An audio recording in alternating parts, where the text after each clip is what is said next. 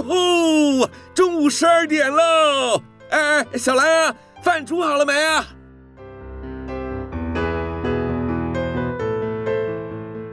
您现在收听的是云端新广播，FM 九十九点五 New Radio，最自由的新声音。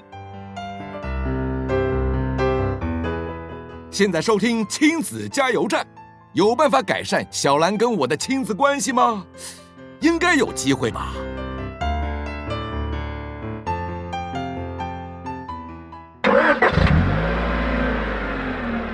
宝贝，出发喽！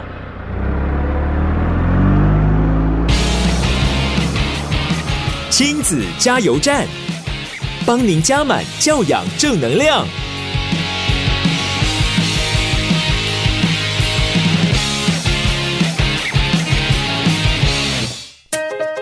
各位听众朋友，大家好，欢迎您收听在每个礼拜天下午五点到六点，在 FM 九九点五 New Radio 云端行广播电台陪你一起度过的亲子加油站节目。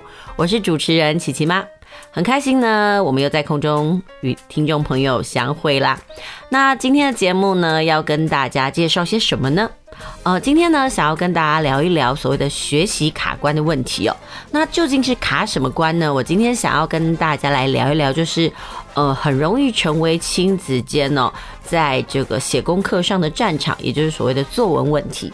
那今天呢，想要针对的是小学生的部分，来跟家长聊聊我怎么样来协助自己的小孩呢，写这个短篇的小日记。那另外呢，在节目当中呢，我也要介绍一本书。那这本书呢，主要是在讲述我们的大脑怎么学习的。然后，所以呢，在节目的一开始呢，就先预告今天的节目内容。不过呢，在正式开始我们的节目之前呢，我想要跟大家聊一聊。就前几天呢，我们家里在整理这个杂志的时候呢，刚好呢翻到以前的这个《亲子天下》的杂志啊。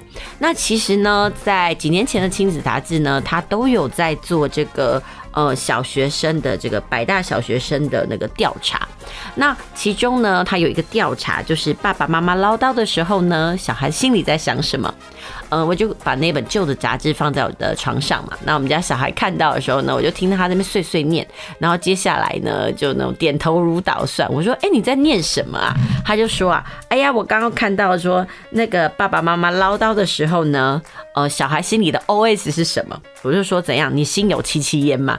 然后就说：“对，因为呢，他说啊，爸爸妈妈呢在唠叨的时候呢，都一直跟小孩说：‘哎，你可不可以不要让我再念了？’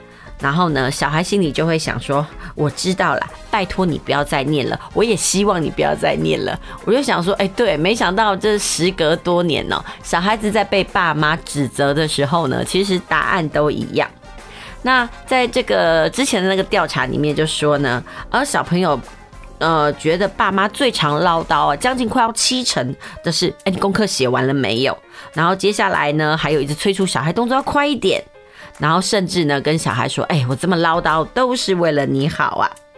或者是说呢，家长会跟小孩说，不要再让我说第二遍。其实从这个小孩呢的反应，我们可以知道，哎，其实很多家长在跟小孩子沟通的时候，都是用命令式的。那至于那个小孩子在听到碎念的时候呢，他们内心有什么样的想法呢？绝大部分的小孩真的都是我知道了啦，拜托你不要再讲。然后接下来呢，甚至还会觉得说，天哪，到底是要讲几遍呐？其实我觉得父母跟小孩之间真的是是一种拉锯战啦。爸妈都会觉得说，哎，我怎么讲那么久？阿里用每天啊。然后小孩子讲，哦，你哪样勒瑟弟弟凉，所以就那种谁谁凉，那就会变成是，哎，这样的沟通呢，根本就是无效的。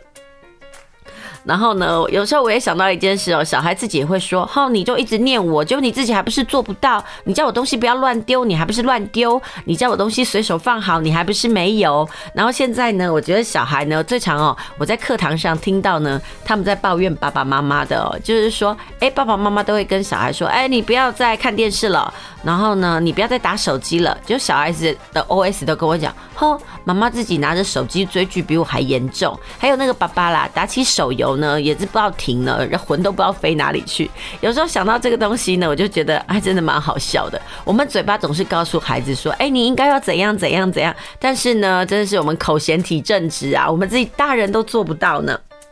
哎，那还有一件事啊，就是说在那个先前的调查里面呢，其实小孩子对于家长的唠叨啊，他们其实有一套的对应法则，他其实心里呢也会一直不断的告诉自己哦，要忍住，不能顶嘴。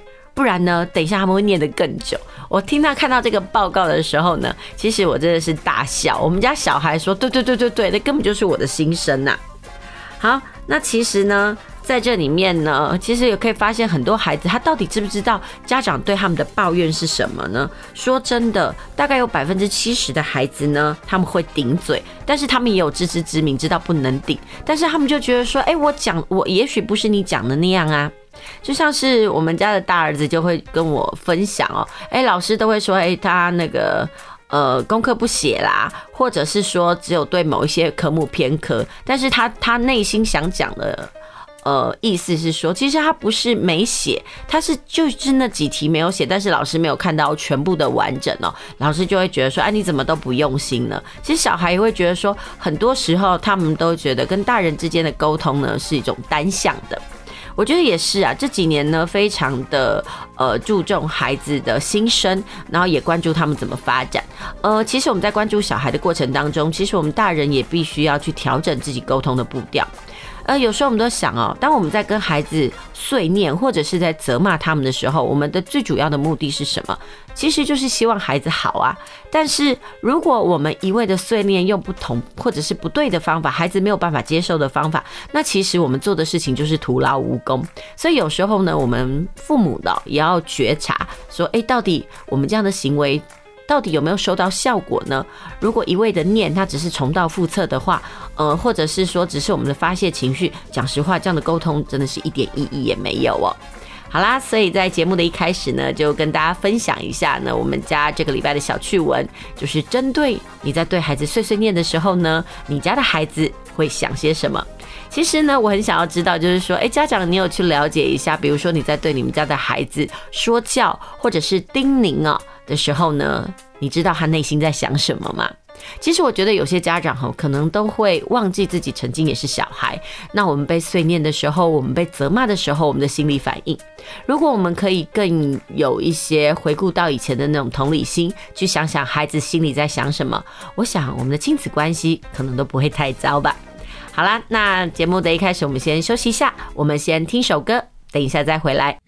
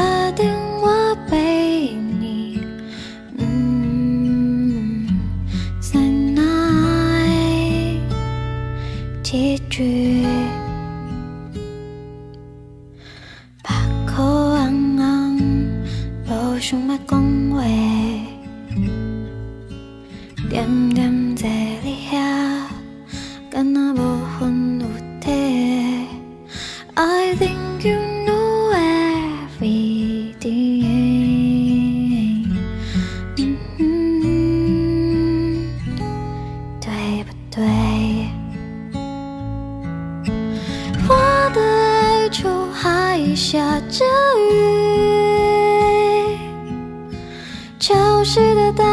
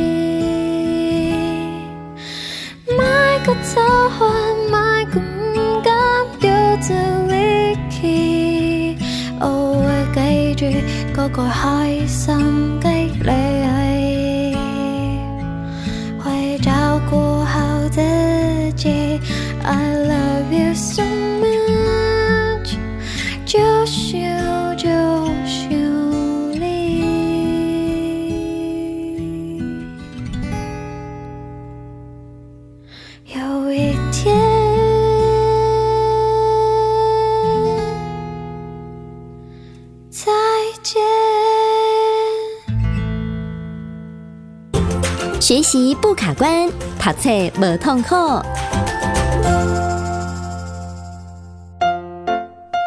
继续回到我们的节目哦，这个阶段呢，要为大家进行的是学习不卡关。我相信呢，对很多家长来讲哦，呃，协助小孩做作业呢，有时候是一项模考，甚至是亲子战场哦。不管是算数学也好啦，或者是写作文也好啊，很多时候呢，都是我们家长的大难题。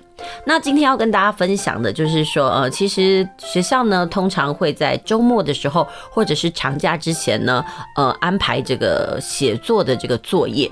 那如果你们家的小孩子呢，是在这个安亲班的话，那当然其实家长不太需要担心，因为安亲班的老师呢，呃，会协助孩子把作文写好。但是有时候呢，针对安亲班老师在协助写作文这件事情呢，呃，有时候呢，我其实是会打一个问号。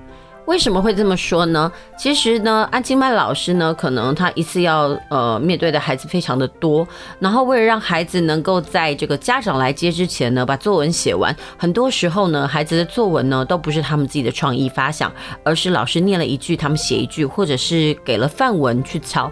我个人觉得这样其实是并不适合呢孩子在练习哦。其实我觉得啊，每一次的作业都是一次又一次的练习。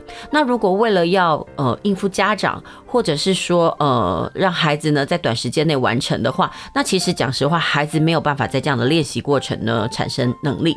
但是其实对安亲班的老师来讲，他们也会觉得很无奈呀，因为有家长要接的呃这个压力，然后有必须让小孩子完成的压力，在多重的状态之下，根本就没有办法让孩子慢慢磨。说真的，写作是一个呃需要慢慢累积，然后呢呵护的一个行为哦。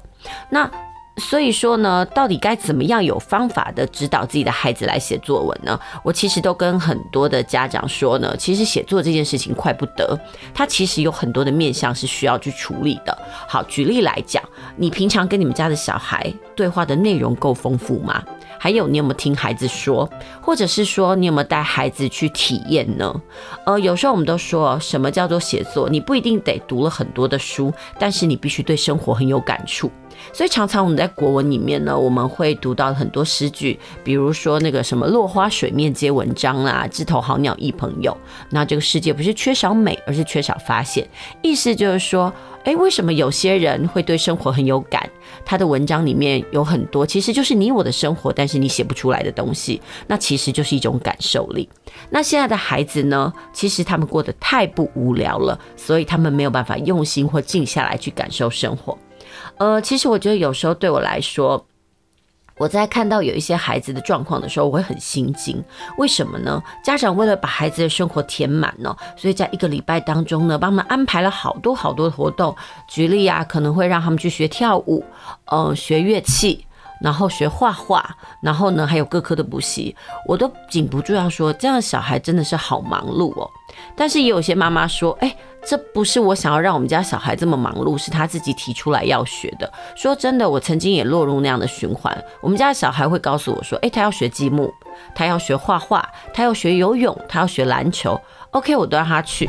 但是呢，我觉得有时候在学习的过程当中，我们家长不是除了兴趣是唯一引导。我觉得该怎么让孩子在学习的过程当中有续航力哦，那才是家长在陪伴或者是同意孩子去学习任何才艺的时候呢，呃，我们应该保持的心法。那当然呢，我们今天要跟大家聊的就是写作这件事情。那通常呢，小孩在写作呢，最早的入门呢就是小日记。那其实很多家长都会抱怨说，哎，自己小孩写起小日记就真是很流水账。那其实你不能怪小孩流水账，因为其实写作文这件事情呢，不是从早到晚把我所看所见所闻都这样一字不漏的记下来就好了，因为它其实就像故事一样，它必须有详有略。所以，我们怎么样让孩子有意识的知道，哎，我的布局该怎么做？还有，我应该要写些什么？我举个例子来讲，比如说，有些小孩呢，可能来我家上课。那我就会在第一堂课的时候先问问他们：诶，你知道你为什么要来吗？那你来这里上课，呃，对象有谁？那你为什么要来？其实很多孩子呢，关于自己为什么要来上课这件事情呢，他们其实说不到真正的终极目标。诶，我怎么说好了？我举个例子，比如说我问个小孩说：“诶，你为什么要来我家上阅读课呢？”然后小孩就说：“哦，因为我的国语文成绩很差，所以我来这里学习。”接下来我就会问孩子：“那你来这里学习是为了什么呢？”他还是会鬼打墙的跟你讲：“啊，就是因为我成绩很差，所以要来。”我一直希望孩子能够讲出来，就是他来这边学习之后呢，能够对他产生什什么样的影响跟改变。如果孩子自己本身呢，对于他去学任何的才艺或者是任何的科别，他没有所谓的自我觉察的时候呢，我相信呢，那所谓学习的压力啊，还有对学习的期待，都应该都在家长的身上，而不是在孩子身上。所以呢，他学习也不会有任何成果。所以有时候呢，你就会看到很多孩子在课堂上呢，他可能在睡觉，然后呢，笔记有一搭没一搭的抄着。但是你也是会看到有另外一群的孩子，他们我们戏称为叫天使小孩啊，就是他们在学习的过程当中眼睛是晶亮的，对于你所说的一切呢，他都保持着旺盛的好奇心，甚至他知道在什么时候该记下笔记，该写下呃该记的东西。那有时候我就禁不住想，这些孩子难道是与生俱来的吗？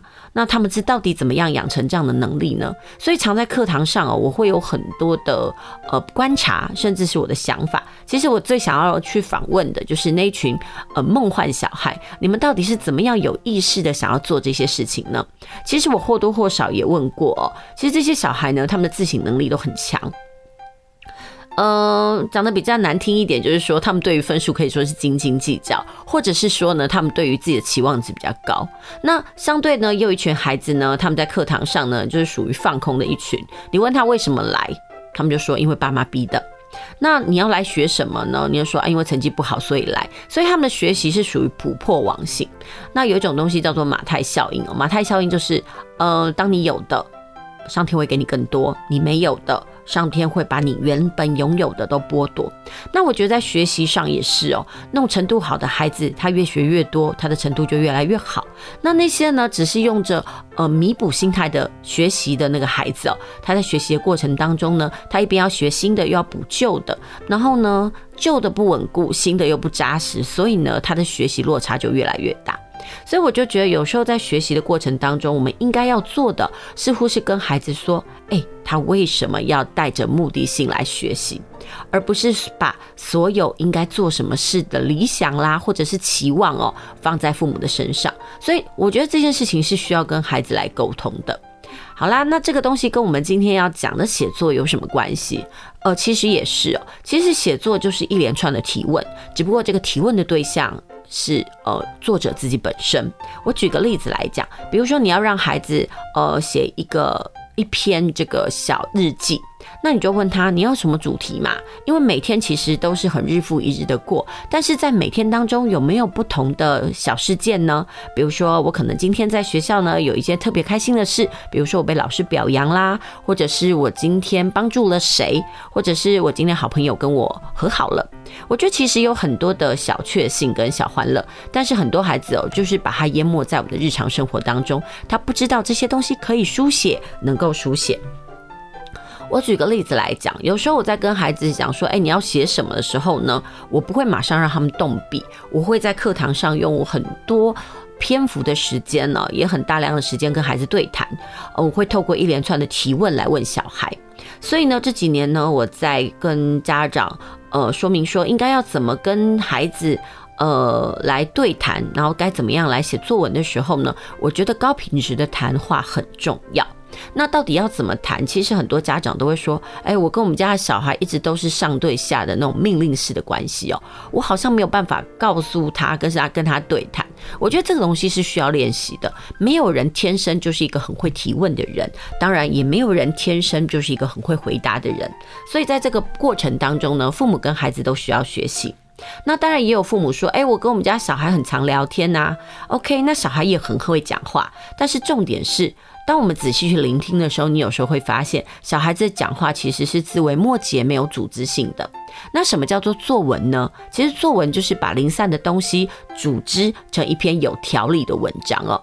那这个东西呢，讲起来非常的抽象，但是我们也许可以在帮助小孩的时候呢，呃，用最快的方式呢去处理它。那我们就套用英文的这个问句方法，叫六合法好了，就是问他谁，然后呢，就是我们所谓的人事时地物。还有如何跟为何？我觉得当有这几个东西来做问句的时候呢，小孩就比较清楚。比如说，呃，像小孩要干，我们要写一篇，比如说是这个呃春节的游记，好了，那你就问他说，哎，比如说全家人呢，呃，一起出去旅行，那你就可以问他说，哎，请问这个活动呢？主要的对象有谁？那小孩就会说全家人呐、那接下来你就可以问他，哎，在什么时候？那孩子就会跟你讲说，哦，就是在呃这个春假的时候。好啦，那接下来你就说，那地点是哪里？你说，哎，我们可能到了北部，或者是哪一个风景区去。那在这个部分的时候，其实就可以再训练孩子一下，来形容他去的那个地点有什么。有时候呢，我会觉得有些家长非常的用心哦，不是说他不用心。他很用心的带孩子呢游览了全台湾，玩但是，呃，孩子在写这个社会科考卷的时候呢，他竟然不知道泰鲁格国家公园在哪边，他也不知道玉山在哪里，甚至不知道阳明山是什么地方，所以我就觉得很可惜啊。很多父母其实用心对待了他们，甚至哎带他们去垦丁，但是他并不知道恒春，那为什么叫恒春？然后呢，垦丁是不是在台湾的南方？他只知道哎，他坐了很久的车，那忽然就来到海边，忽然他坐了很久的车就来到了山上，然后那里很冷，然后呢，甚至他会告诉你，哎，每个风景区长得都一样。其实也不能怪小孩耶，你不会觉得台湾的老街每一条都长得很像，每一条卖的东西都差不多，其实很没有自己的特色。所以其实就是在带孩子在游玩的过程当中呢，父母也必须要去有意识的提醒：哎，我现在带你到哪里？其实不是要让孩子来感谢我们的付出，而是要让我们带他们的出游变得更有意义。其实我觉得每一件事情啊，有人说干嘛要过得这么累？但是我觉得既然都已经花了时间去做，为什么不要再让它更有意义一点呢？好，那回归到我们的小日记的这个方法，比如说，我们就问孩子说有谁啦？你去了哪里啦？还有什么时间？然后接下来你可以再问孩子，哎，那描述一下你到这个景点的过程当中有没有什么这样的小插曲？就是还有你可以你是如何去的？还有在这一段景点的过程当中你看到了什么？其实这就是问问题形式的这个写作方法，就可以避免孩子呢可能就会写着啊，今天要出游了，我七早八早就起床，那我好想睡，他就。把那些抱怨啦、唠叨，还有很空泛的东西写了一堆。我觉得透过这样子的对谈呢，其实孩子就会知道，哎，我有话可以说。不然很多孩子呢，他就会用很空洞的言语问你，我不知道，我不会。然后呢，其实当孩子学会了用“我不知道，我不会”来面对他的困境之后呢，其实我觉得这件事情有点可悲。孩子呢就会呃缺乏了思考能力，所以呢他就写不出东西来。我觉得这也是一种学习上的僵化。所以我们身为家长的，必须要有意识的来提醒自己的孩子怎么样来提问呢？嗯、呃，其实我在前阵子看到了这个亲子天下的旧的新闻，就是我们要怎么样来开发孩子的创意脑。在创意脑这个部分呢，它其实说孩子的呃创意的发展的界限是九岁，有一种是五到九岁的开发期，一种是九到十五岁的开发期。那其实在这段时间呢，父母能够做的事情，能够提的问句也不一样。那我记得呢，我在这个杂志里面呢，呃，我就看到了一个方法，我觉得还不错，就是我们要怎么样来协助孩子。其实就是在对谈的过程当中呢，是可以来协助孩子的。比如说，家长可以呃提问，呃，就是在生活当中呢，问问孩子一些问题。那问问孩子这些问题的时候，就是必须关键到，哎，我们的脑袋呢，其实有两种模式，一种叫做直觉与分析，其实就是我们脑袋的认知系统啦。那呃，直觉脑是扩散的，但是呢，要把天马行空的点子实践呢，就需要分析脑。其实这两个脑子呢，都是缺一不可哦。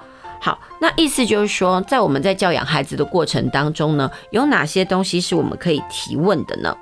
呃，比如说，你可以问问孩子，呃，什么东西有什么样子的功效？好，举个例子来讲，在五到九岁呢，在培养孩子创意脑的过程当中呢，呃，有十种问句呢，可以提升孩子的创造力。然后在这阶段的节目当中呢，我就为大家介绍一下好了。呃，什么叫做十种问句？比如说，你可以问孩子假如题呀，你可以问他，哎，如果家里失火了，太空战士不能来救你，你该怎么办？我们家小孩的答案，我觉得很妙，我不知道听众朋友你会怎么想哦。我觉得可能比较老呃传统的孩子会觉得说，哎，家里失火了，也不可能有太空战士嘛，所以我们就打那个一一九。那我们家小孩很可爱哦，他本来就是一个很梦幻型的小孩，他就跟我讲说，那我就变身为这个太空战士，我来救火啊。我觉得这个答案其实也蛮有创意的，还不错。那第二个问题呢，叫做列举题。比如说，你可以问孩子：“诶，茶杯有什么样的功用？”说真的，一般来说，小孩在被僵化久的时候，他就会觉得，呃，某一种东西只有某一种用途。但是，我觉得在生活当中，我们可以多多来训练孩子。呃，比如说某一种。我们既定的东西，它可以什么用途？这是一种发散性的思考。举例来说，呃，茶杯可以干嘛？很多小孩就说，哎，装水呀，然后喝水呀，装东西。所以在他脑子里面，茶杯就是一个固定的用途。但是如果孩子的脑袋的那个想法够多元的话，他也许还可以跟你讲，哎，可以拿来当武器，可以拿来当乐器，然后可以来当这个擀面棍啊，或者是说可以当盆栽。其实孩子的想法越多元，就代表说他的思绪哦不会被僵化。好，那第三种类型的问题叫替代题，例如说，哎，比如说你今天出去玩，但是却忘了带茶杯，你可以用什么来代替呢？或者是你跟你讲说，哎，你今天忘了带钥匙，呃，你可以怎么办呢？或者是你现在迷路了，你的手机也没电了，你可以找谁帮忙？我觉得这种种的一些问题哦，都是可以促进这个孩子思考的一个方向。那第四个题目就是叫做除了题。什么叫除了题呢？比如说啊，如果假设我们要到美国去，除了搭飞机之外，还有什么方法呢？那但是呢，这个问法要提出平常的最平常的一个答案。然后接下来第五的题目叫可能题，就是问他说，如果明天下雨的话，那你觉得可能会发生什么事呢？还有第六种问题叫做比较题，就让他去思考人脑跟电脑有什么不一样。那通常通常呢，这个问句呢，呃，会。促进孩子哦的观察跟思考力。其实有的时候孩子你就会觉得说，哎，你也可以问他，哎，比如说你前阵子去了公园，然后呢，今天又跟了呃同学去了公园，那你觉得有什么不一样？如果孩子可以告诉你，哎，跟的人不一样，然后呢，里面的景物不一样，或者是说，呃，去公园的人不一样的话，那其实也可以很欣慰说，哎，孩子有观察力。那我觉得这个观察力呢，就是训练孩子写作的一个基石哦。好，那接下来第七的就是呃，我刚刚提出的六合法，也就是为什么、是什么、在哪里、谁、什么时候、怎么办的六个问题。还有第八个问题叫组合题，如果给孩子不同的材料任意组合，呃，例如给他字呢组成句子，给七巧板组成不同的形状，这些都是让孩子呢锻炼活化他们脑子最好的方法。然后接下来呢，你也可以给孩子想象题。然后就问问他，哎，如果世界上有外星人，他应该长什么样子？或者是说，哦，小孩呢，对于鬼怪啊，总有莫名的好奇心。那你就可以问他，如果你觉得有鬼的话，那你觉得他应该是什么形状？还有他应该是什么样子？还有他为什么需要存在？你可以给孩子这些问题哦。我觉得，呃，很多时候都是孩子丢问题给我们。那如果家长呢，也可以学着丢问题给孩子的话，我相信呢，一定可以促进他们的思考。而最后一个问句呢，叫做类似题。你可以问孩子说：“诶，猫跟电冰箱有什么相同的地方？”那这个题目呢，讲实话，你来问大人也不一定会回答哦。你要尽量选择不相干的事物来做比较，看孩子能不能在不同的东西来做类推。比如说，你就不要去问那什么电冰箱跟这个电风扇有什么呃相似的地方。他明天说啊，那是用电的嘛，然后那个两个一个都是会发出冷。或者会降温的东西，我觉得这种东西太好想了，就呃不要出这样的题目。意思就是说，你要让孩子的创意呢，呃喷发的话，那我觉得最好的方式呢，就是给他一些不同的问句。我觉得这是一个比较好的方法。好啦，那除了是这十个问句之外呢，讲实话，你要培养孩子的创意脑的过程当中呢，有时候有一些误区哦。比如说呢，你千万不要做的事情也有实践哦。比如说，你不可以唱衰小孩。啊、例如就说，哎，比如说孩子要做什么事，然后你马上就泼他冷水，你看吧，我就是不会成功，或者是说你也不要贬低失败这件事情。我们这几年非常的提倡失败哦，而不是说我们希望孩子失败，而是我们要教导孩子失败是一种养分，然后呢，甚至呢要让孩子去学习呢，呃，去建立自己的失败履历。就像是我在前阵子的节目当中呢，呃，又分享了亲子天下呃这阵子的这个专题哦，就是这个失败的哲学，他如何在失败当中呢获得养分。那接下来父母不可以做的事情呢，就是呢，你不可以不鼓励想象跟放空。其实创意怎么来，它就是在这个脑袋呢放空的时候呢的灵光乍现。那这个部分呢，我在等一下的书籍介绍里面会跟大家提哦。然后接下来，比如说你要培养孩子创意脑的时候呢，就不要有刻板印象，就是你心中不要存着一些不可改变的正统，例如什么小囡仔啦、无黑无嘴呀，然后女孩子不要把自己弄脏兮兮，男孩子不要玩娃娃之类的。我觉得其实不要去呃限制孩子应该怎么样，因为那是我们的社会约定成熟，但是有时候太刻板的东西就会把孩子僵化在某一个地方哦。然后呢，接下来就是说不可以做的事，就是不要去强调大家，呃，你一定必须受到人人的喜欢，因为呢，如果过于强调合群同侪压力，会让孩子无法展现与众不同的天赋，他可能会为了群性而压抑自我。但是这里也不是说群性不重要，只是说不需要刻意，反正任何事情是过与不及都不好嘛。好，那接下来呢，也不要去太强调这个整齐划一。比如说，你看别人都没有这样穿，你却跟别人不一样。其实，在服装上就可以看出孩子的与众不同哦。还有，你也不要限制孩子该怎么玩。就是有机会自由玩耍的孩子呢，他问题解决能力比较强。意思就是说你，呃，特别是妈妈，总会很担心或者很不喜欢小孩子把家里搞得脏兮兮。但是说真的，如果一个妈妈能够放胆让孩子玩，其实。他能够激发的想象力就更多，还有就是说，我们在对孩子的作品也不要有过多的指导。比如说，你可以跟你会跟孩子说：“哎，你这边画完了之后要加点什么东西呀？啊，不然画纸都空空的。”说真的，过多的指导其实有时候就是压抑，会把我们个人的想象加注在孩子身上，反而呃压抑了他的天赋，或者是他天马行空的创意。然后接下来呢，其实我们在教养孩子的过程当中呢，其实也不要不断的。反驳跟泼冷水，比如说小孩会跟你讲说，中午吃火锅好吗？然后你就会跟他讲不要啦，太热了啦。那吃寿司呢，太贵了。这样的思考方式呢，很快就会把彼此搞得精疲力竭，甚至最后孩子不会跟你沟通。为什么？因为他心里一定想，反正我跟你讲什么都没有用，我干脆不讲了。我觉得你有时候你会说，哎，孩子怎么都没有意见？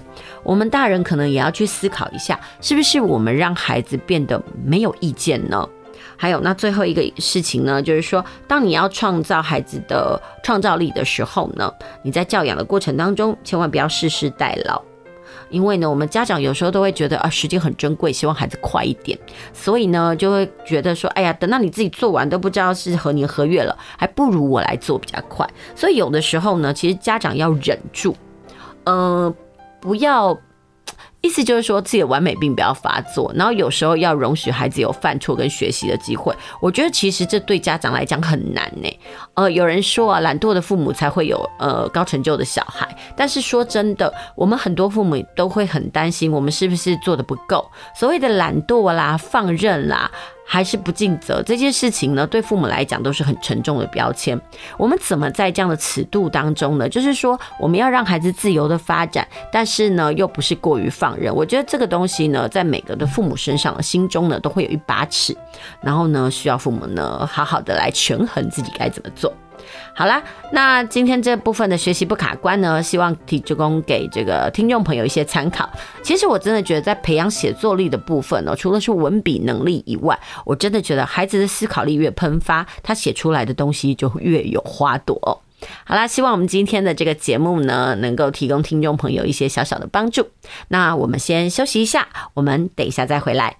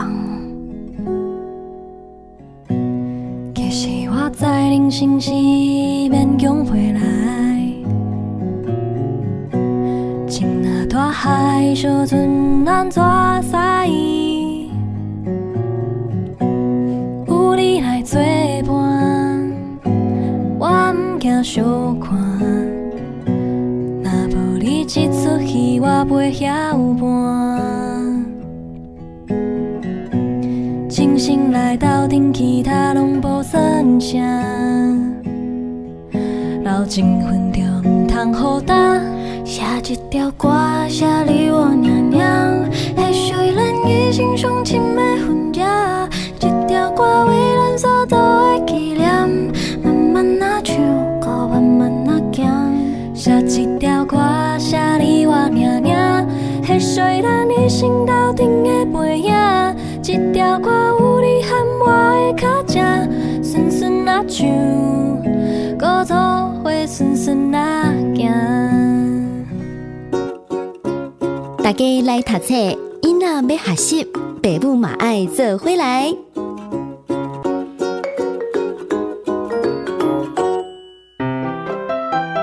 继续回到我们的节目哦，您现在收听的是 FM 九九点五 New Radio 云端新广播电台，在每个礼拜天的下午五点到六点呢，为您播出的亲子加油站节目，我是主持人琪琪妈。嗯、在前阶段的节目呢，我们进行的是学习不卡关单元呢、就是告诉家长，我们可以怎么样来指导小孩写出小日记的六合法，同时呢，也告诉家长我们该怎么样来善用问句。呃，来帮助孩子呢，提升他的创造力。其实真的多多问问题哦，呃，让孩子来回答，然后帮助他们脑力激发是一件很重要的事。不过呢，我相信哦，虽然我是这样子在提醒家长跟建议家长，但是家长有时候会觉得很气馁，就是说，哎，为什么我在跟孩子问话的过程当中呢，他总是告诉我不知道、没答案、不了解？那其实我们其实就是要有一点点的。嗯，警讯哦，就我们的孩子是不是被僵化了？但是有时候我会觉得，当我们问孩子他回答不出来的时候呢，嗯，也许我们可以帮他做一些示范，然后透过我们的示范来刺激他。好啦，所以接下来这个单元呢，我们要进行的是带来读册哦。今天要介绍什么款的册来和听众朋友嘞？那我们今天要介绍的这本书呢，是由木马文化所出版的《大脑喜欢这样学》。呃，其实这几年呢，我对于这个大脑的学习书呢，有莫名的着迷。我其实一直都很想要帮助孩子来破解这个学习的呃迷雾哦，就想要告诉他们可以用什么样子的方法呢，来帮助自己学习。说真的，大脑喜欢这样学呢。呃，曾经有另外一个名称叫做“用对脑，从此不再怕数学”。我觉得这几年对于这个思维的练习哦，好像都是从数学课就数理科的那个学习出发。但是我看完这篇文章之后，这本书之后呢，我觉得它不一定是针对这个数理科。呃，我觉得它更重要的是一种学习的心法。呃呃，这阵子呢，我在呃处理我们家小孩学习的困境上的时候呢，呃，我一直觉得说我到底该怎么样来协助他。呃，度过这种思考上的障碍，或者是他没有办法去理解上的迷雾哦。但是我看完了这本书之后，我有种豁然开朗的感觉。所以呢，我今天很想要把这本书介绍给听众朋友。那这本书呢，其实说真的，它是在二零一七年十月就出版了，然后也有二版八刷子过哦。那这本书呢，是我在旧书摊学的。说真的，大脑喜欢这样学呢。这本书其实在前阵子呢有经过讨论，而且讲实话，它还有另外一本的姐妹作。不过我今天要介绍的呢，还是《大脑喜欢这样学》这本书。然后这本书呢，嗯，它是谁出呃谁做的呢？它是美国奥克拉大学的工业系统工程学教授呢，呃，也就是全球数位学习学院的学者芭芭拉欧克利他所做的。嗯，在这个书里面呢，它总共有五个章节。那这五个章节呢，说真的，呃。他这本书就是告诉我们，我们该怎么样来善用跟活化我们脑内的这个模式。那这部分就要讲到呢，学习跟我们大脑之间的关系。那呃，这本书有点像是大脑使用手册。其实有人说，大脑是一个很神秘、又很奥妙的东西。如果我们可以好好的开发它，那其实对于我们在学习任何事情上呢，都很有帮助。那在这本书里面的第一章呢，它就很开宗明义的告诉你大脑跟学习的关系。那这里面也告诉大家，大脑有两种的学习模式，一种模式呢是专注型，一种模式叫做发散型。那专注型，我们大家都会认为说，诶，我们如果真的要好好的学一个东西或解决一个问题的时候，是不是专注很重要？但是他觉得说，其实不是哦。呃，在这本书里面呢，他就用弹珠台来做呃示范。他解释就是说啊，如果当我们的人在专注模式的时候呢，就像这个弹珠呢，从弹珠台射进去，然后呢，它会在某一个区域里面呢，呃，大概击档。但是呢，这个东西也告诉我们，比如说，当我们用专注模式在学数学的时候呢，有的时候过于专注反而是我们的障碍。为什么？因为我们大脑非常的大，但是你在专注的过程当中呢，你只会知。当或者是撞击某一些位元呢，或者是某一些区域，所以让你没有办法有发散性的思考。但呃，发散性的这个思考呢，是我们大脑的另外一个部分，就是它比较天马行空。然后呢，它撞击是没有目的性的，在我们的大脑里面回绕。那什么时候会有这样的状态呢？他说，其实啊，我们的人脑有两种系统，就是专注跟发散。那这两个东西呢，如果我们可以把它切换自如的学习的时候呢，其实很多时候呢，很多问题就可以迎刃而解。那其实这就是说，呃，我们要怎么样来看到我们自己的。呃，思考的这个过程，当然呢，作者自己也说呢，这本书呢，除了是让大家知道他怎么样想的以外哦，然后呢，也是写给这个数学专家和恐惧数学的人看的，希望可以帮助这群人呢，呃，可以轻松一点的学习数学和自然科学。而且他说啊，不论你过去成绩好坏，或者你觉得自己有没有天分呢，都是在帮助你看到思考的过程。那这个我刚刚就讲过了，在这本书里面就是跟大家讲，我们的思考呢有两种模式，一个叫专注模式，然后一个叫做发散模式。意思就是说，有时候呢，你可以试着呢帮你的大脑暖暖机，然后在这两个过程当中游走。好，那意思就是说，当我们学习的时候呢，不可讳言的专注模式很重要，因为你必须在专注的过程当中，呃，把知识给记到我们的脑子里。那记到了脑子里之后呢，有时候呢，我们可以去做一些可以让大脑产生发散模式的活动。有时候你一定会觉得很奇怪，什么叫做可以帮助大脑发散呢？他说最好的方法就是睡觉，或者是说你去跑个步啦，或者去散散步。所以有很多的科学家呢，他们的灵光乍现呢，其实都不是在研究室本身哦，而是他们在呃。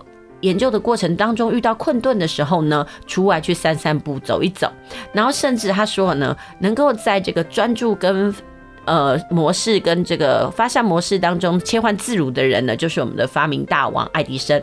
那爱迪生怎么样来切换他的专这样子两种模式呢？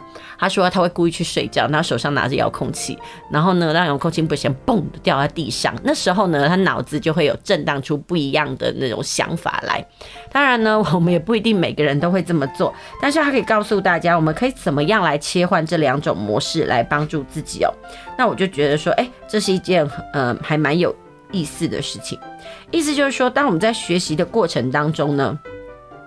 这里面也提到很多例子哦，有些人可能他觉得自己可能不是某一些科目，比如说他不是理科擅长，就没想到到最后他竟然教别人微积分呢。那这中间有什么差别？他就说啊，其实这个人一开始在学习微积分的时候，他是非常的认真，因为他就觉得天底下没有认真而达不到的事。但是他发现怎么搞的，他越认真，他越达不到他自己要求，他很努力的算题目，但是他就不对了呢。于是呢，他就休学了一年。休息了一年，等到隔年呢，他在重新休息的时候，他不知道为什么，他就觉得说，哎，好奇怪哦，以前不懂的东西突然就迎刃而解。那其实，在这本书里面，他就告诉大家，其实不是他突然变聪明了，而是他把那些他曾经用功的东西记在脑海里，然后呢，等他空闲的时候呢，他脑子的发散模式呢出来帮了他一把。那我想哈，这个部分可能很多听众朋友会觉得，嗯，这是什么意思啊？我不知道听众朋友你有没有呃阅读的经验，或者是读书考试的经验？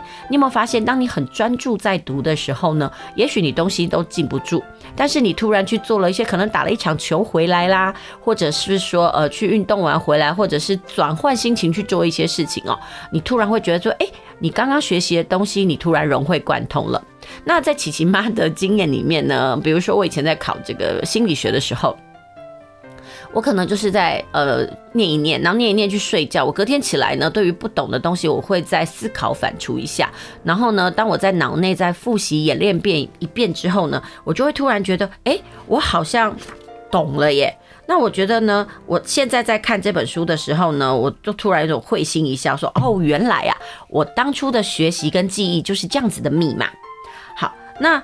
这个部分呢，除了告诉大家说呢，我们要怎么样学习，怎么让我们的脑子哦，呃，在这种专注跟发散模式当中呢，切换自如。不过说真的，这是需要呃去练习的。那除了这以外，他的第二章呢，就是告诉我们不要再拖延了。他说呢，其实学习的过程当中，习惯很重要。有时候习惯是助力，但是习惯也是一种拖力。如果呢，你很容易拖延的话，那讲实话，这样的习惯对你来说就是毒药。举个例子来讲，很多人呢。会在拖延的过程当中，让自己呢没有办法有两种脑子的切换。怎么说？比如说，你知道这个题目你应该算，但是呢，你就很抗拒，因为你知道你可能会遇到困难，于是你一拖再拖，拖到最后呢，你真的没有时间了，你只能用高度专注的模式去算数学。那当然，你很有时候呢，你很可能呢，呃，就是因为一直在鬼打墙，在你既有的错误当中绕，所以呢，你就没有办法知道正确答案。所以他说，其实学习这件事情必须要松紧，但是先决条件就是时间必须充裕哦。那意思就是你怎么样来善用你的时间？他说他们就说啊，把这种拖延呢当做是僵尸一样呢，呃，来做比喻好了。比如说，当你的脑大脑就有个惯性。意思就是我们要怎么样挣脱这样的惯性？我觉得其实在这几年我所阅读的这些大脑该怎么学习的过程当中啊，其实大家都有一种共同的想法。其实像那个原子习惯啊，或刻意练习里面，多多少少都有提到这些事情。他们说，呃，当我们在学习的过程当中呢，有哪一些诀窍？意思就是说，除了让我们的脑子在学习的过程当中呢，在不同的思维系统里面呃切换自如以外，嗯、呃，他说啊，回想。就是把你学过的东西在脑内回想一遍，然后想想它的道理是什么，这件事情很重要。还有。我们要练习，但是不是高密度的练习，而是比如说，假设这道习题我就一定要练二十遍，但是不要一次就把二十遍练完，你不如把它画那个拉长时间，然后比如说可能几天就练一次，然后累积很长的时间练习了二十次。他说，其实脑内的记忆就是这样，你常常把它提取来挖起来的话呢，你的记忆呢就会很容易帮你找到。这就关系到我们的记忆是长期的记忆还是工作记忆区。有时候工作记忆区是帮你在做短暂的事情的时候呢，对你有所帮助。但是长期记忆就是让你真的记住。但是如果你已经长期记住了，但是你又不常拿出来使用的话，这个东西就会埋埋到最后，你甚至会以为它忘记了。所以在这本书里面呢，他也告诉大家，在学习的过程当中呢，反复练习是重要，但是不要密集。我们可以。把时间拉长，然后而且呢，在学习的过程当中呢，记得。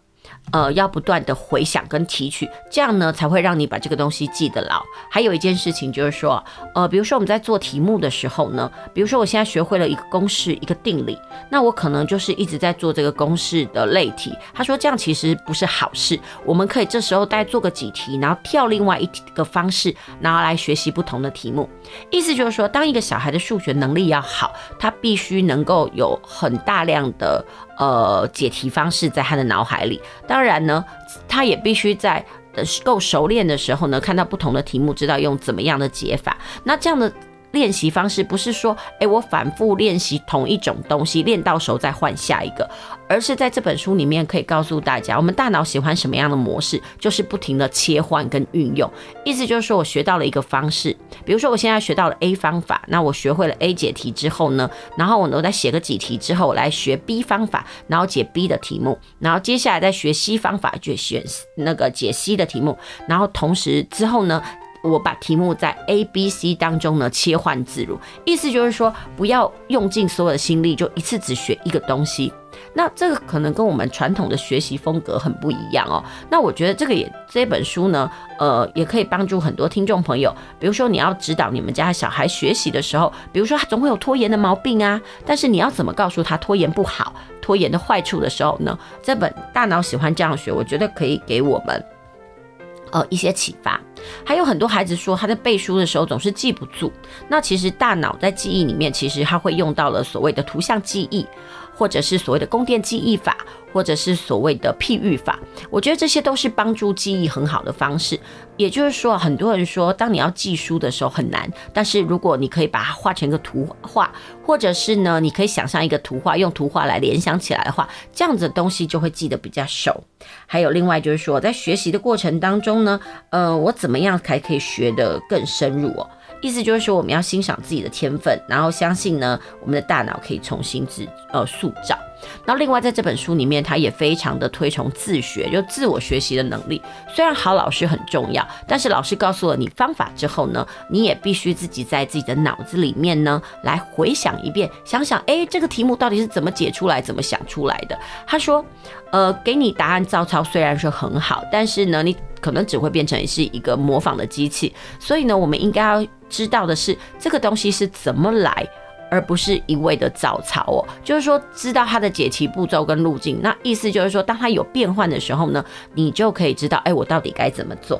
那另外在读书的过程当中呢，其实我们要避免过度自信。我想哈，这是很多小孩在学习过程的盲点。比如说呢，你可能抄了一个东西，讲解一个东西，你跟小孩说，哎，来。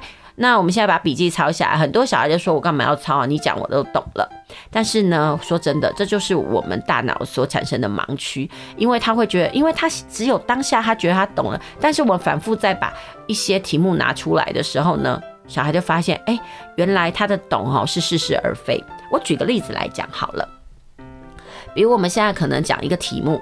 然后你想破头都想不出来，然后呢，你告诉他解答方式之后呢，我们脑子有种哦恍然大悟的感觉。但是呢，我觉得这是一种误解，你会误以为这是自己想出来的，不是？那这时候怎么办呢？意思就是说呢，我们把答案遮起来，然后呢，我们再重新看一遍题目，思考一下，你就会发现，诶，如果没有了答案的支撑，呃，我们是不是还真的能够去思考这个路径呢？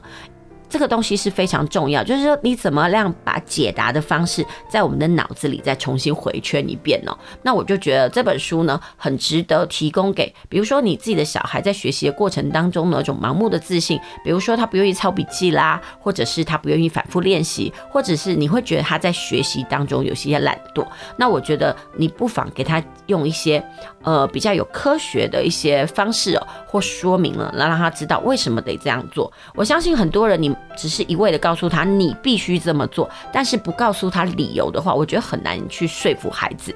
所以在我的经验里面，比如说我想要跟孩子说，在课堂上你要抄笔记，你要练习，你必须有方法，你要而且你要告诉他，你这么做你可以到达哪里去。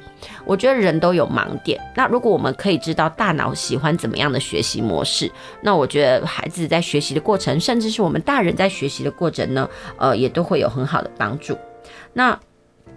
在这本书里面呢，他同时呢，呃，也会教，就是说，诶，我们在考试的时候呢，有什么东西呀，是我们应该要去呃了解跟记忆的。比如说你在学习的过程当中呢，除了避免这个呃学习太过于呃自信以外，呃，在这本书里面还有一个叫做考前准备的检查表。那在节目当中呢，我就希望分享给听众朋友，比如说你就可以问孩子哦。呃，在回家作业的部分，你可以问孩子三个问题：你是否很认真的设法了解课文内容呢？呃，记住哦，只是搜寻相关的详解，这样不算是了解哦。然后第二个要问孩子，你是否会跟同学合作解答作业题目呢？甚至会互相对答案。这部分就告诉我们在回家作业的过程当中呢，合作可以激发我们的思考力跟记忆哦。然后接下来。嗯，孩子是否会尝试大致列出每一个道题目的解答方向，再找同学讨论？所以这里有呢，我们又可以知道孩子在写作业的过程当中有没有落实了这些学习机制。那另外在呃准备考试的时候呢，呃这边有提供了几个方法，呃大概是十个方法。这十个方法，如果呢你的答案都是是的话，那就代表说你这考试你准备得很充分。第一个问题就是说，呃，你是否会积极的参与读书会的小组讨论？然后第二个方法是你遇到了问题是否会去求助？然后接下来第三个问题是你是否明白每一道题的明白哦，每一道题的解答方法？还有接下来第四个就是，如果你不清楚某一道题的解答方法，你是否会提问呢？还有第五，如果你拿到一份备考指南，你会不会详细的研读，确认自己百分之百的理解呢？那接下来第六，你是否尝试快速列出许多解题目的方法，而不是只是花时间的练习代数及运算？好，那接下来。第七个就是说，你是否曾跟同学一起研究备考指南，而且来互相测试？还有第九个就是，如果有一堂考前复习，你是否会去上课，并且针对你还没有完全弄清楚的内容提问？有时候我们都会觉得说，哎，读书很重要。但是呢，在这本书里面，他说啊，如果我们可以去参加一堂还不错的老师，他针对课呃题目的解题方式呢，他其实真的比自己呃在家里呢盲目的乱读来得好很多。那最后一个就是要问大家，你在考试前是否睡眠充足？他说啊，如果这题的答案是否的话，那你前面不管有多少的事都没有用。所以这题呢，其实就是告诉大家，我们在考试前呢，充足的睡眠真的很重要。好啦，这就是我们今天为大家介绍的这个大脑喜欢这样学。希望你希望呃，希望听众朋友呢喜欢我们今天的分享。那今天的分享呢，主要就是呃，在呃怎么样开发我们的脑力啦，或者是帮助学习这部分呢。好，那我们这个礼拜的节目呢，就到这里了，希望你会喜欢。我们下周同一时间